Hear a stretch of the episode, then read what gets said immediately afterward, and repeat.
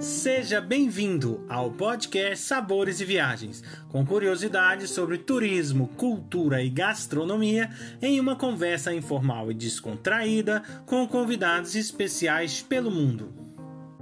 A apresentação deste podcast fica por conta de Victor Barros e Guilherme Boeste, diretores do Cooking em Portugal.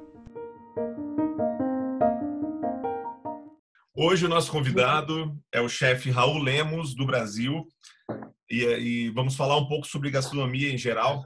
Olá, chefe, como vai o senhor? Tudo bem? Tudo bem. Bom, nós gostaríamos que pudesse explicar um pouquinho para nós a sua trajetória para se tornar um cozinheiro. Bom, acho que vem muito de moleque, assim, né? Eu sempre, minha família, todo mundo cozinha, o cozinhar na minha família nunca foi um negócio de mulher, assim, meus tios, meu pai, meus avós cozinhavam, mesmo que seja alguma coisa assim. E acho que virei cozinheiro, mesmo quando eu fui morar sozinho, tinha que me virar, e aí aperfeiçoei técnicas do, do, do dia a dia.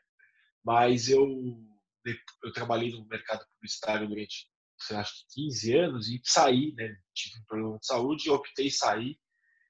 E aí foi onde eu entrei no Masterchef. Eu, nesse, teve um hiato de eu, de eu sair do meu emprego e até entrar no Masterchef mesmo, começar a a gravação e tudo mais, de uns sete meses, eu tinha decidido que eu queria abrir uma barraca de comida que estava começando a ter um sul de paz. Eu falei, cara, eu vou fazer um rango aí, eu acredito na minha comida, vou fazer um ranguinho que eu gosto. Eu tinha umas referências de umas viagens que eu tinha feito. É isso, eu vou fazer isso. Funciona na Europa, cheio de vendendo barraquinha e tudo mais. E vou, vou fazer esse rolê. E aí fiquei estudando bastante mesmo, aí, comecei a fazer coisas que eu não fazia. É... E aí entrei, aí me inscrevi, no... fui convencido a me inscrever no Masterchef. E aí no Masterchef foi muito legal, porque Masterchef, ele, ele, ele realmente é um, estágio, assim, eu falo que eu e a Isabel, final, muito, muito mais os finalistas, porque eles passam muito tempo são as pessoas que passam mais tempo no programa, passam três, três, quatro meses completo. É um estágio, cara, porque é como se você tivesse que fazer várias mini provas todos os dias e, viver umas experiências meio malucas, assim, não que seja não que ele não reflita a realidade de uma cozinha, obviamente que não é o programa de TV, mas é como se você fosse numa escola fazer várias provas. Hoje a prova é, você tem que aprender na marra um monte de coisa. Então você sai muito muito melhor do que você entrou. E aí nessa eu comecei a me. Lá eu tive acesso a um monte de coisa, entender alguns processos que gostava, não gostava, então tinha coisa que eu achava legal, que eu queria fazer, mas o processo não era uma coisa que me interessava. Então eu falei, ah, vou fazer outras coisas. Então você abriu a minha cabeça para o que eu fui fazer e o que, né, o que a gente está fazendo hoje em dia, porque eu fui é, estudando, eu, ao invés de querer fazer a formação clássica da eu quis fazer um negócio mais que era minha o meu perfil, assim, que é uma coisa mais roots. Eu sou um cara do rango. Eu fui fazer comida italiana, fui estudar na Itália, porque é a comida, porque também é comida do, né, da minha família.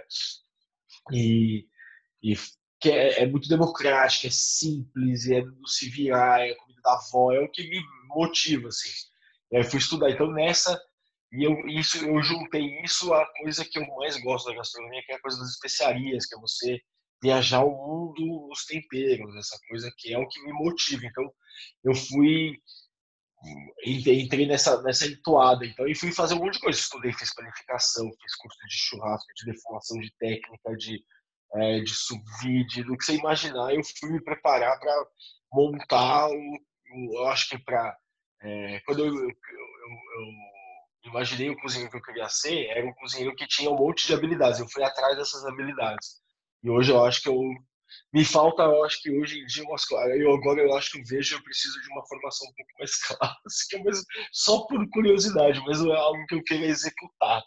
Só que o que eu faço hoje em dia é muito essas habilidades ajudam muito na, na atuação que a gente tem hoje em dia. Que eu tenho uma atuação de cozinheiro, mas é, hoje em dia, mais para evento, eu atendo muito o mercado corporativo, faço muito evento, faço muito aula show, a gente conduz muito workshop.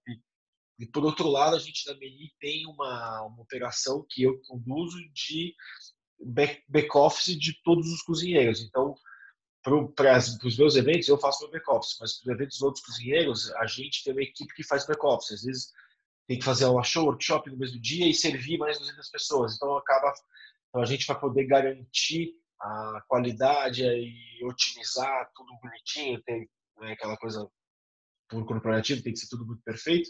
A gente tem uma equipe de cozinha, então a gente tem um serviço de buffet. Então, eu aprendi a fazer é, hoje trabalho com, a gente consegue fazer serviço a 500 mil pessoas. Então, desenvolver essa aqui é o que eu admiro, assim, tipo, cozinheiro de hotel. Eu acho os caras fantásticos, assim, acho os caras mais cabulosos que tem. Nego que faz comida, sabe, tipo hotel resort. Cozinheiro de resort, o coordena oito cozinhas. Então é muito uma. Então hoje acho que eu, essa foi, é, se eu conseguir, acho que a minha carreira na cozinha veio numa ela vai aprendendo aqui, vou aqui, descobri que eu gosto disso, vou fazer. E aí acaba que a gente abriu a Menia, a Menia veio com outro lado da gastronomia, que não é abrir um restaurante atender o público, mas atender o mercado que talvez... E foi uma escolha de negócio fazer isso. Porque eu, de verdade, verdadeiro, gostaria de estar abrindo minha portinha, ir lá no Ceasa, comprar, trocar ideia com o cara do cogumelo, fazer um rango e a galera aceitar. Mas isso ainda vai acontecer. A gente sente aí no, no, no discurso que é uma coisa, não foi uma coisa pós-Masterchef, é uma coisa que vem de alma, né? Vem desse. É. Vem do seu. Sua base. É, então, né? tem, tem muita gente que acabou virando para viu. Eu, não, se você, de verdade, eu acho que desde moleque, eu sempre tive. Eu sou caiçara, né? eu sou de uma cidade de praia. Então, eu sempre, me vejo terminando minha vida numa cidade de praia. Então, meu plano de velhice, quando eu era mais novo, era ah, eu queria ter uma pousada, e essa pousada ter um restaurante, e as pessoas iam comer lá. Eu lembro que tinha uma novela que passava muito tempo atrás, que tinha o, o personagem do Leão Maia, que ele era um surfista, que tinha um pai, pai de um monte de gente. Tinha um, e o Evandro Mesquita era o cara do restaurante, as pessoas iam lá comer, trocar ideia com ele. Eu falava, meu, eu quero, eu quero, eu quero ter esse point, sabe? Ter esse, ser um cara desse conforto, desse refúgio. E acabou que, né, quando começou a, a, eu tive as oportunidades que eu tive por causa do programa começaram a aparecer eu tive que tomar decisões muito racionais né de realmente engolir um pouco aquela emoção e a é, o, o, tesão de cara eu vou realmente poder ser chefe de lugar e pirar né ou não eu vou construir um negócio porque acho que o, o meu plano inicial assim eu quero envelhecer cozinhando, mas tranquilo, sabe? Eu quero, tipo, pensando, ah, devo pagar conta, então eu vou ter minha operação de cozinha quando eu estiver mais tranquilo. Então eu tive que tomar uma decisão muito mercadológica e olhar para onde eu achava que eu teria mais lucro e meu, as minhas horas seriam melhores pagas. Então, foi essa. Então eu trouxe essa coisa de saber de onde cozinhar sempre foi uma normal para mim e falar, cara, é isso, cozinhamos, só vamos levar agora para onde os caras vão pagar mais. Como que é para você assim liderar uma cozinha quando você está como chefe? Aí quando a gente está chefe assim, é legal, né? Eu sou eu como quando eu trabalhava como publicitário, eu era gestor também, né? Tinha equipe e tudo mais. Eu sempre fui um cara muito democrático, tipo, atrás aí que a gente tem que fazer isso. Para você, qual é a melhor maneira de fazer? Ah, é assim, meu, você garante? Põe fé no teu taco? Então vamos embora, desse jeito. Né, né?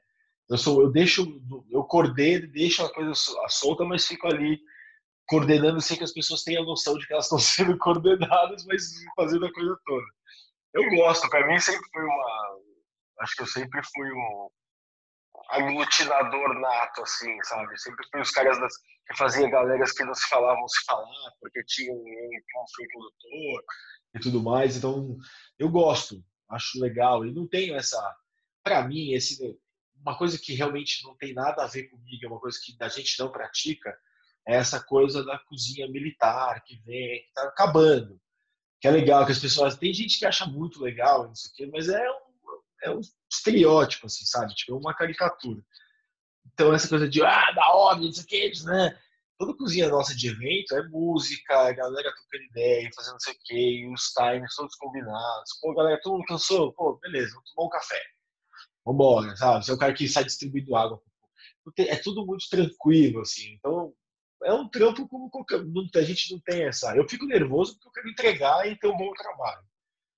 Então, eu, eu, ao mesmo tempo que eu fico ansiosão e querendo que as, que as peças funcionem, eu fico tentando falar, meu, beleza, vou, vou empurrar, mas não vou muito, vou deixar, porque senão eu perco o amor, então eu preciso do amor funcionando.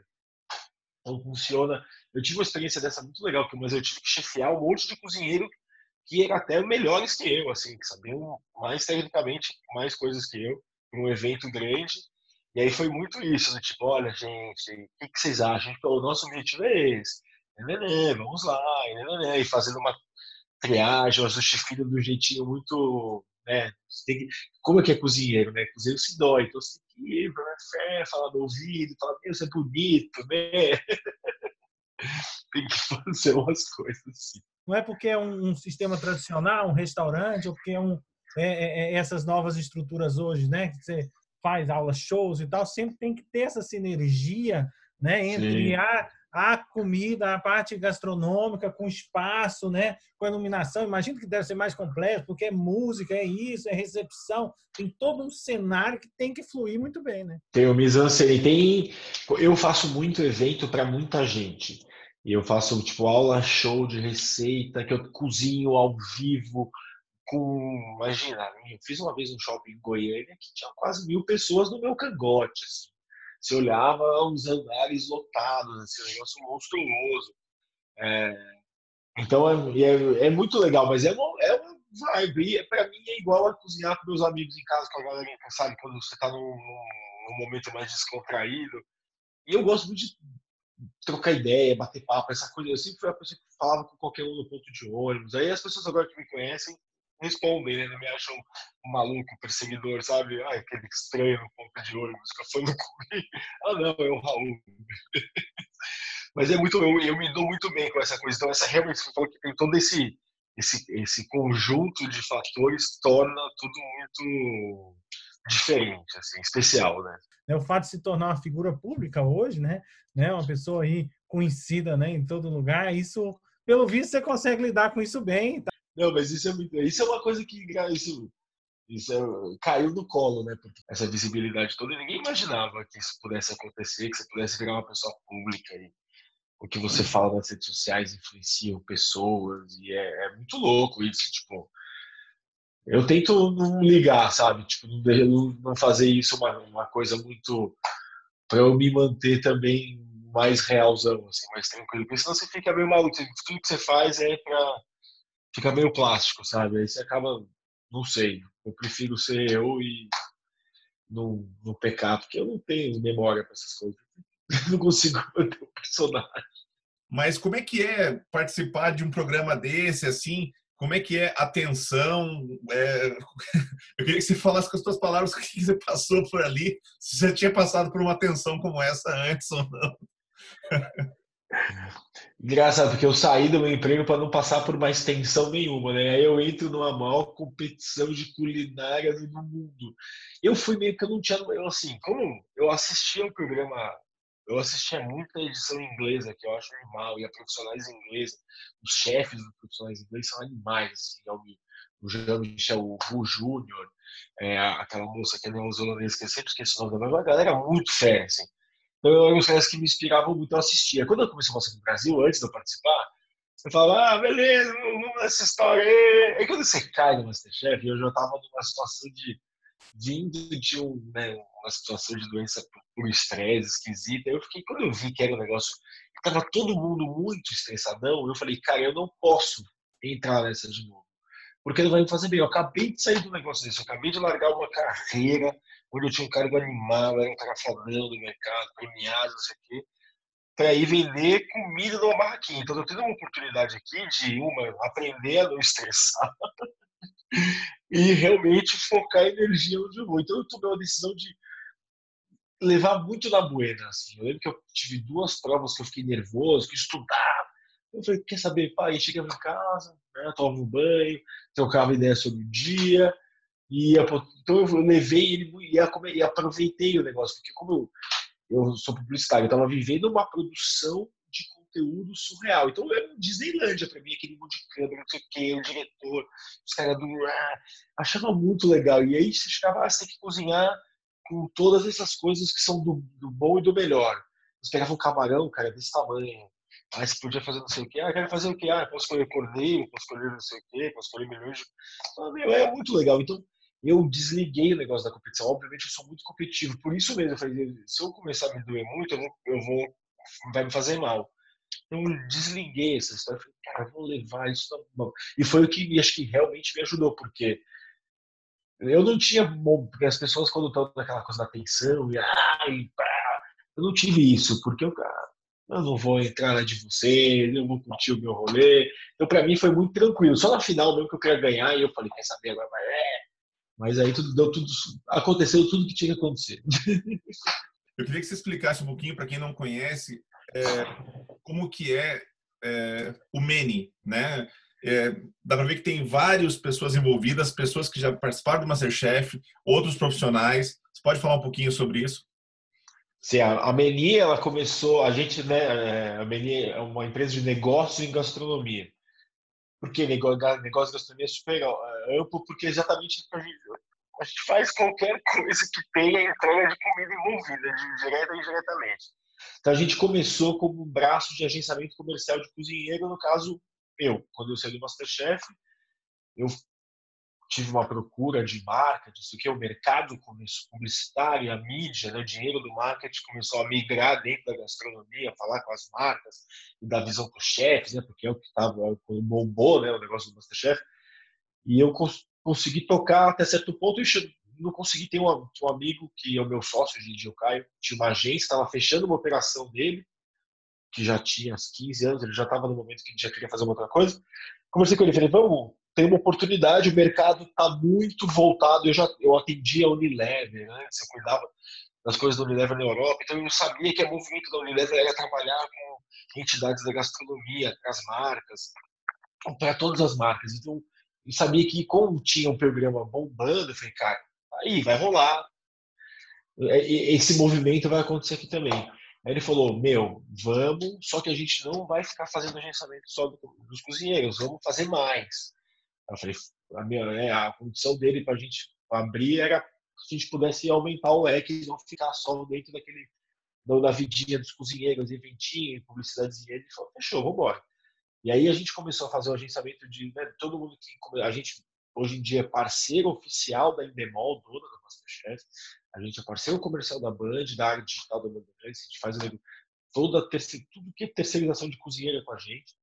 É, a gente tem projetos de licenciamento com a Endemol. A gente foi tudo foi acontecendo, né? Então a gente começou fazendo agenciamento, começou a fazer um monte de coisa, começou a fazer evento, e aí a gente começou a fazer, os nossos cozinheiros contratados para fazer o evento e as empresas não sabiam o que fazer com os caras. A gente falou, meu, vem cá, por que você não põe uma bancada, ele cozinha, faz um prato, né, né, né? E nessa a gente desenvolveu todo um mercado de aula show, de workshop.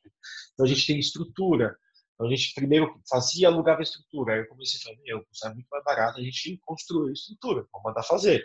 A gente pegava um job, pegava a grana de um job e comprava de estrutura. Então a gente tem hoje um, a gente chegou a botar 300 pessoas para cozinhar ao mesmo tempo na convenção da General Mills.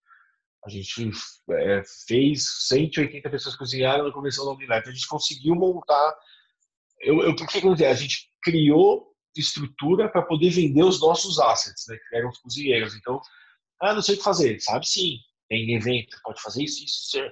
Então a gente vende os caras para publicidade, a gente administra a audiência digital desses caras, que também acaba sendo publicidade de outro jeito. A gente faz evento, a gente opera, a gente tem treinamento, a gente cria inteligência de marketing para marcas, a gente já fez, é, atendeu a, o Tom Pullman em 2018, a campanha anual dos caras foi um projeto nosso que era para aumentar o awareness de forma no Brasil. A gente criou toda uma ação no ponto de venda, uma ação de conteúdo, tudo interligado, tinha ROI, tinha resultado. Então a gente conseguiu tudo com gastronomia no final, a gente envolvendo os nossos cozinheiros, os nossos parceiros, e a gente foi criando um hub de negócio. Então, a gente, hoje em dia, a gente direto, a gente não tem funcionário direto, são só eu, Caio e, a nossa a, a, super assistente que manda na gente, por sinal, não é assistente, mas é, e, e, a gente é, tem uma, todo um braço de terceiros, né, de parceiros terceiros que a, então a gente montou tudo e a gente acaba movimentando o mercado, porque contrata cozinheiro, contrata produtora, contrata não sei quem, contrata é, catering, contrata garçom. Né? Então a gente faz todo. Hoje em dia a gente opera um monte de oportunidades como essa. Não tem caiu aqui no contato, ah, queria fazer, opa, fazer o que quiser, tem o cozinheiro que você quiser. Então a gente tem é, no nosso cartel os campeões do Masterchef, né, que são os caras com, com bastante seguidores nas redes sociais, caras que são bombados ali. A gente tem outros cozinheiros do Masterchef, né? A gente mais cozinheiros, que é o programa que mais produz, né? Esses celebrity chefs. A gente tem de todos esses programas da Globo Novo, o campeão é nosso agenciado, mais os outros dois cozinheiros também, os programas o Top Chef, todos, né? A gente tem todos os cozinheiros, todos os programas de TV, porque isso é a nossa a nossa grande missão era levar o dinheiro do marketing para os cozinheiros. Então, se mesmo que cara não seja o cozinheiro que ele é, o cara que é um, a estrela daquele negócio, e só que aquela ação ela precisa realmente de uma produção de comida. Então eu tenho um emprego com cozinheiro. Então a gente conseguiu montar um esquema que a gente consegue é, ajudar um monte de gente e nos ajudar também, para não perder jovem. Então a gente hoje faz qualquer coisa em relação à gastronomia.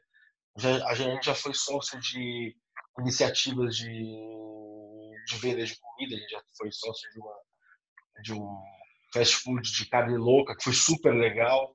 A gente teve só um problema com os investidores, porque eles mesmos não, não tinham feito, não se prepararam, mas era um negócio super rentável, super legal mesmo, assim, uma coisa de omelete.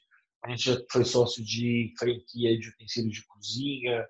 A gente está sempre inovando e a gente leva muito interesse, como eu, Caio, a gente pega o mercado, a gente né, já fez bastante coisa para o mercado publicitário, no meio de gestão, a gente leva também o nosso know-how, e aí é onde a gente consegue implementar a nonossa missão, a gente com o pau e segue o jogo. Então, a gente tem umas operações aí, tem bastante coisa para vir aí. É que deu uma atrasadinha, mas tudo vai passar.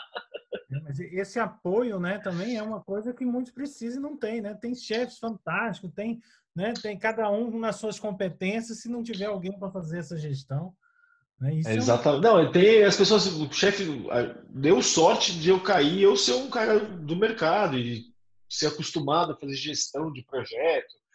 Mas se você olhar, as pessoas não têm. Ou o cara é cozinheiro mesmo e só cozinhou, ou ele é advogado, não sabe como negociar a mídia, não sabe como pegar cachê, não sabe que, que não é uma pessoa de efeito, não sabe pensar e mensurar todos os viés que pode ter no evento. Então, é, a gente deu sorte de ter o know-how certo, estar na hora certa e construir o conhecimento do jeito certo.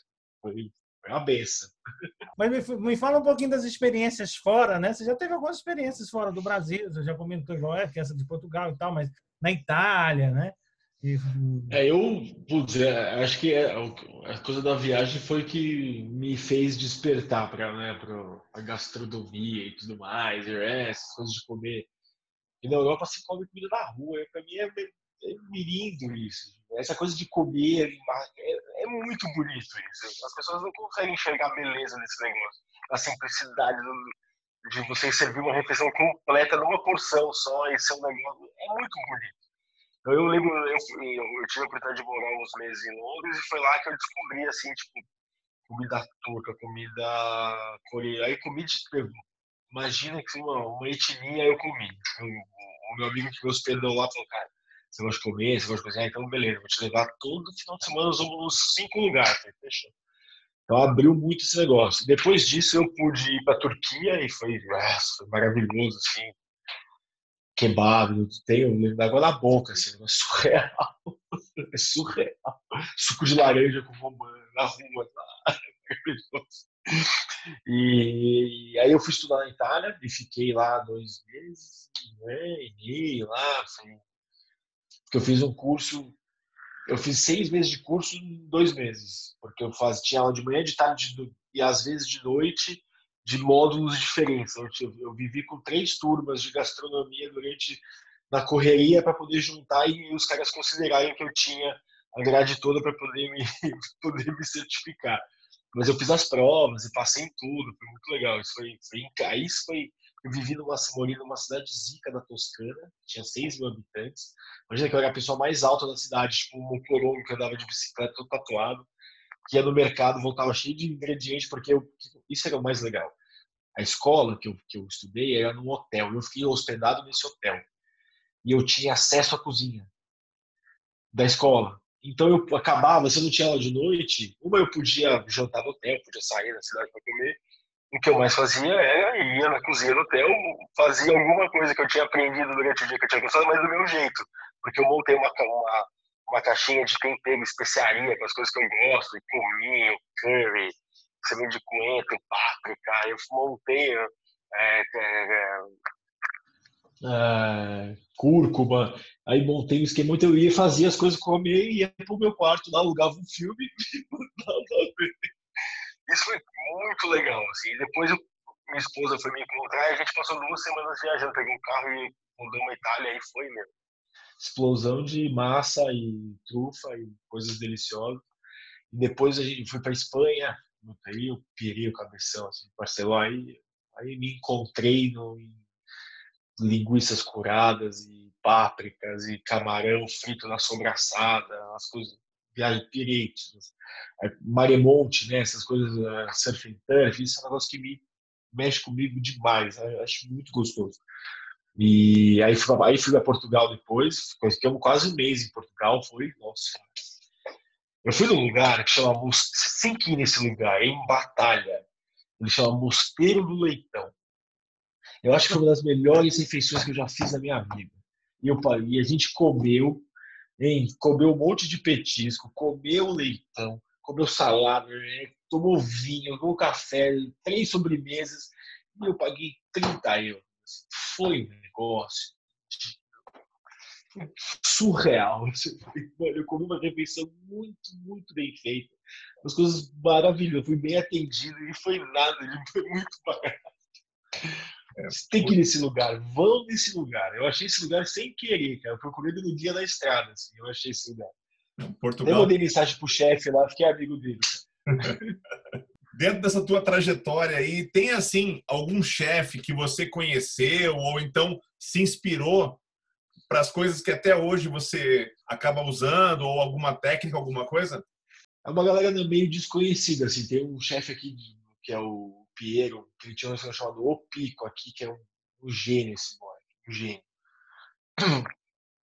E, mas deixa eu ver assim, de famosão. Eu, assim, eu tenho de conceito e ideologia, eu, é, eu sou muito team Jamie Oliver, muito, a gente, sei lá, eu me via moleque, ele muito dessas do rango, sei lá, essa, sei que tem a galera tem as coisas com ele, mas eu conheci ele, ele foi um cara tipo incrível comigo, assim, foi muito, uma experiência incrível com ele, então eu acho ele animal. Tem um cara que é o Otoleng. O Otoleng é um judeu, né? É incrível esse cara. Né? Faz, tem os livros Animais de Jerusalém, Comida de Verdade. E tem um restaurante dele em Londres. Nossa, é, é, um rango, aqueles rango de vó bonito, que é o que eu, gosto de fazer, sabe? Põe, põe uma parada no forno e o forno faz o trampo para você. Eu, eu, isso é uma coisa que eu tenho postado muito nas, nas redes sociais, até por causa dessa, do isolamento, para as galera não ter que louça, para não sujar muita coisa.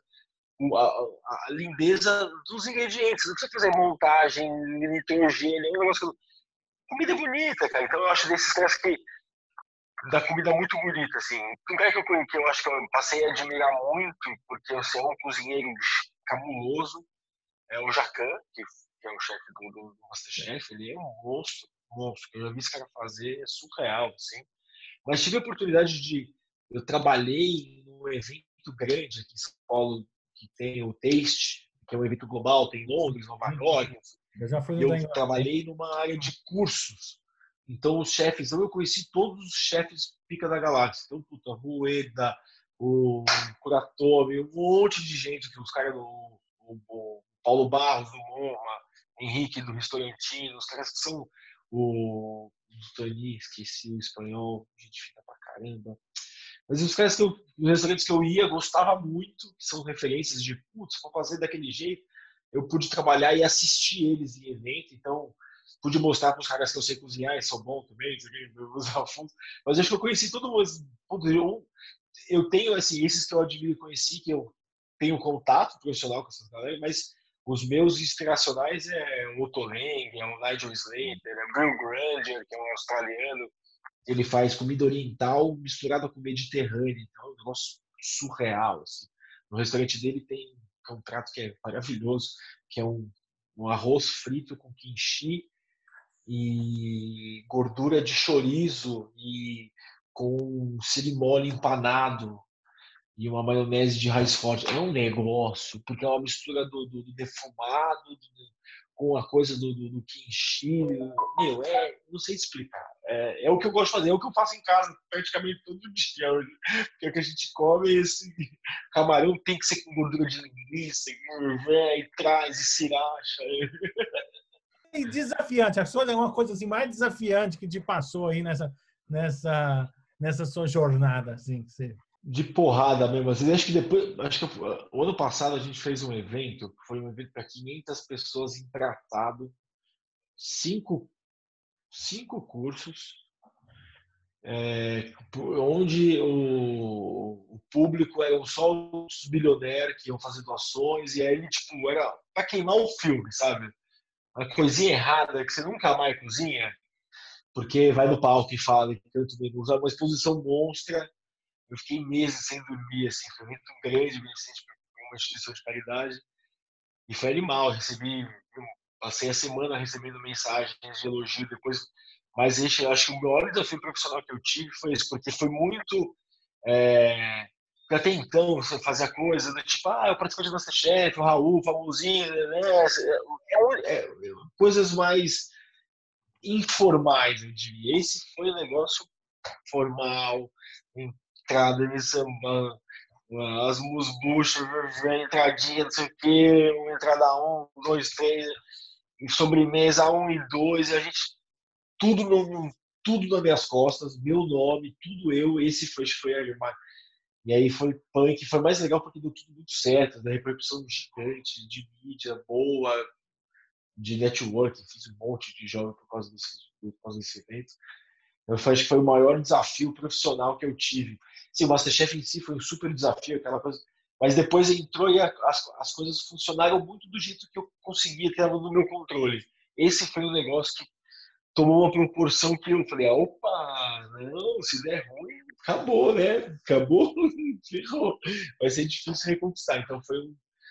A gente ia para todo dia aí, uma hora e meia, dois mil pratos. Foi maravilhoso. Olha, muito bom, viu? Obrigadão mesmo aí. Eu acho que nós conseguimos aí falar bastante. Ótimo. Aí pelo papo. Obrigado pelo convite aí. Tchau, tchau.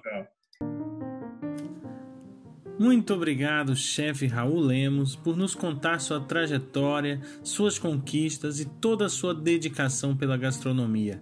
Convido a todos para o nosso próximo podcast Sabores e Viagens, com a participação da Kit Pavone, que irá nos contar sobre os segredos da gastronomia de Budapeste. Acompanhe também todas as novidades que vêm por aí. Basta digitar Cooking Portugal nos nossos canais do Instagram, Facebook e YouTube. Esperamos vocês!